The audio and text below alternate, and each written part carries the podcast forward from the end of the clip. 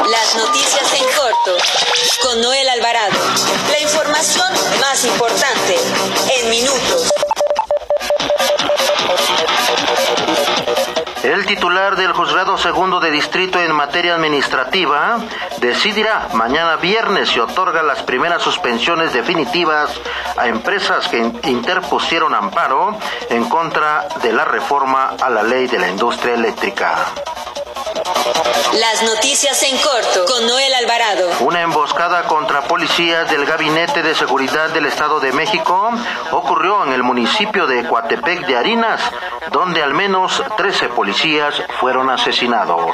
Las noticias en corto con Noel Alvarado. Muy buenas tardes, lo saluda Noel Alvarado, editor de información del periódico La Prensa. Recuerde que transmitimos en vivo por el 760 de AM ABC Radio México, sonido original de Organización Editorial Mexicana. Bienvenidos a las noticias en corto de las 18 horas de este 18 de marzo del 2021. Nacional.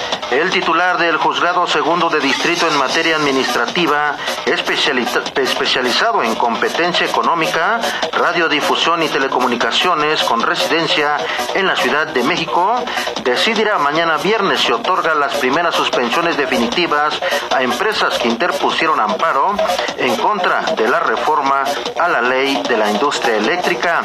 Esto significa que el juez Juan Pablo Gómez Fierro da la suspensión provisional la reforma a la ley eléctrica seguirá suspendida por varios meses hasta que el impartidor de justicia analice y en su caso otorgue el amparo a las empresas que han pedido la protección federal.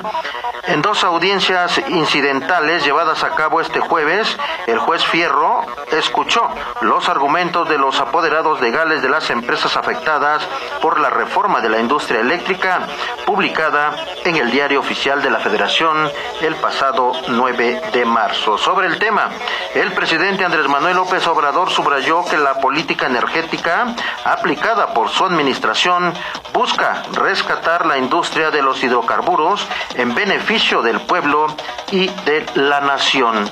En tanto, en su calidad de presidente de la Suprema Corte de Justicia de la Nación, el ministro presidente Arturo Saldívar afirmó que la independencia judicial y la división de poderes son parte esencial en la democracia. En su cuenta de Twitter, el también presidente del Consejo de la Judicatura Federal dijo que la división de poderes son parte esencial de la democracia.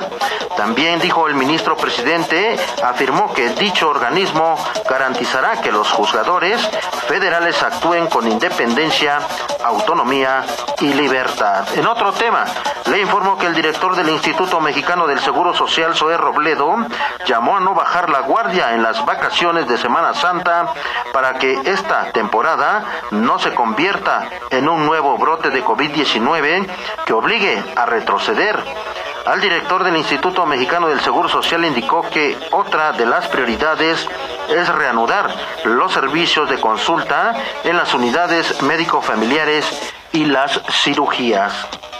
También le informo que durante toda la pandemia el Servicio Nacional de Empleo recibió 1.400.000 solicitudes de empleo y de ellas más del 45% fueron hechas por mujeres.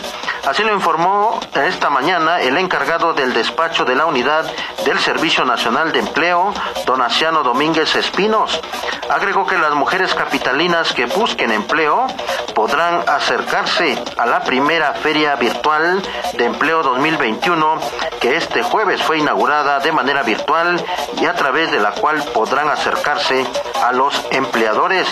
En esta iniciativa participan más de 65 empresas que ofertarán empleos formales a quienes estén dispuestos a buscarlos o a dar lo mejor de sí para hacer más competitiva la empresa que busca nuevos talentos. También informo que el Instituto Nacional Electoral indicó que para los comicios del próximo 6 de junio, los partidos políticos deben postular a ocho candidatos a diputados federales con alguna discapacidad, de los cuales seis serán por mayoría relativa y dos por representación proporcional.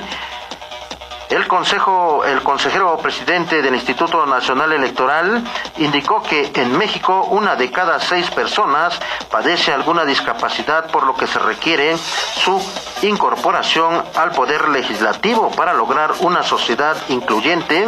De lo contrario, dice, se tiene una democracia deficitaria y confió que la elección más grande y compleja de la historia se convierta en una de las más incluyentes.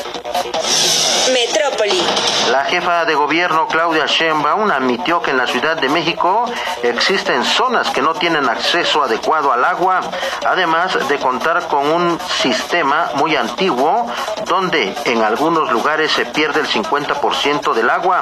También hay sobreexplotación de los acuíferos, de lo cual ocasiona que la tierra se hunda y dañe la infraestructura urbana de las viviendas, sobre todo en el oriente de la capital del país.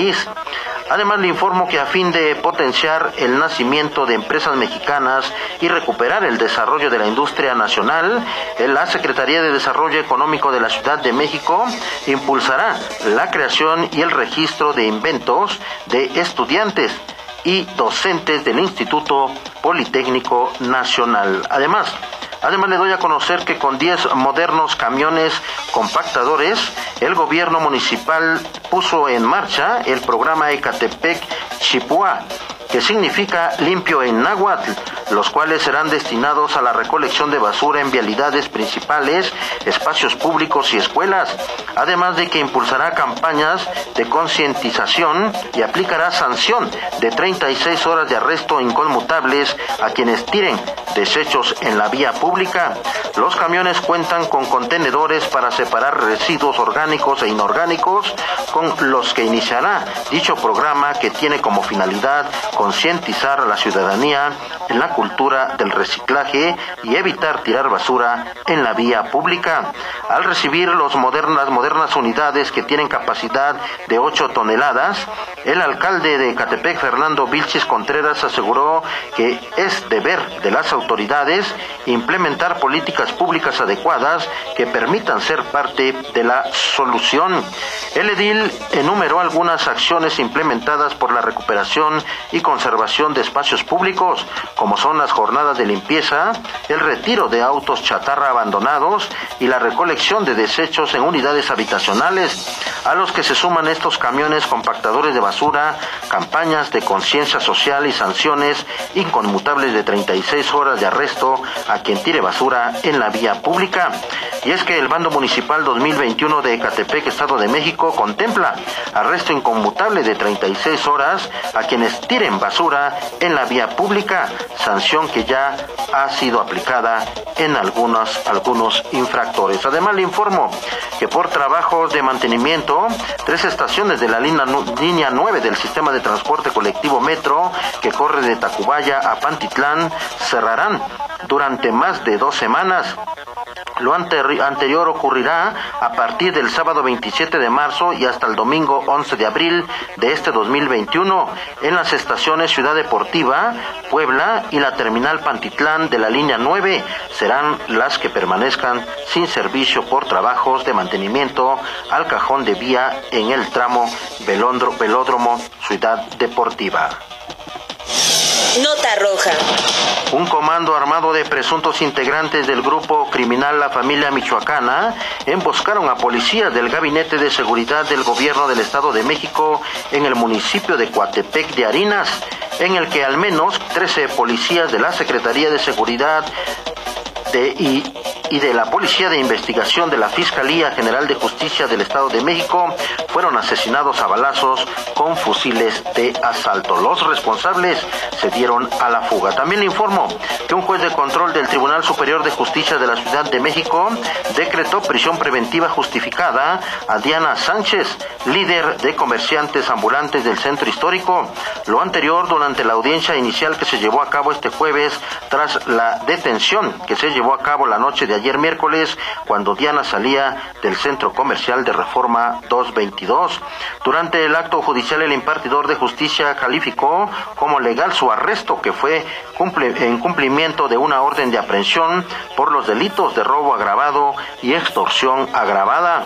La defensa de la imputada solicitó la duplicidad del término, por ello será hasta el próximo lunes que el, el juzgador defina si vincula o no a proceso a la también candidata del PRI para, la, para una diputación local por el Distrito 9.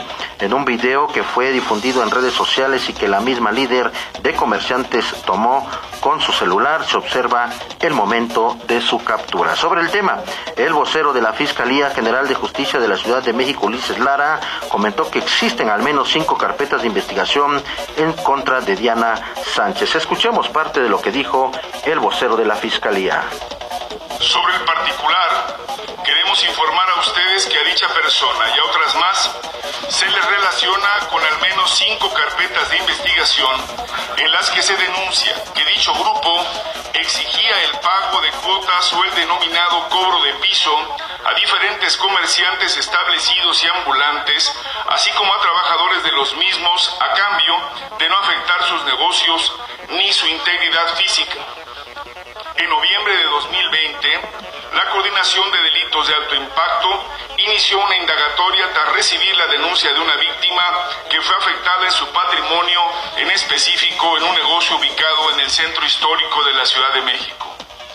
Fue entonces que el representante social integró los datos de prueba que presentó ante un juez de control para obtener, tras varios meses de investigación, concretamente en febrero de este año, la orden de aprehensión ejecutada ayer, día en que fue ubicada dicha persona. De acuerdo con la indagatoria, el modus operandi de la organización que encabeza dicha mujer es llevar a cabo agresiones, hostigamientos y amenazas en contra de agremiados y a otros y una vez que las personas se ven afectadas poder exigirles el pago de las cuotas referidas a cambio de no, de no dañar su integridad física y o patrimonial. Sobre el tema, la Unidad de Inteligencia Financiera de la Secretaría de Hacienda ya, ya realiza el congelamiento de las cuentas bancarias de Diana, lideresa de ambulantes, luego de que se detectó operaciones financieras irregulares. También, también es investigada por otras prácticas como invasión de inmuebles, privación de la libertad y portación de armas de fuego. Con esto concluimos las noticias en corto de las 18 horas. Continúe con la programación de ABC Radio aquí por el 760 de AM. Y continúe con la programación y con Jerry en cabina. Nos escuchamos mañana al mediodía. Las noticias en corto con Noel Alvarado.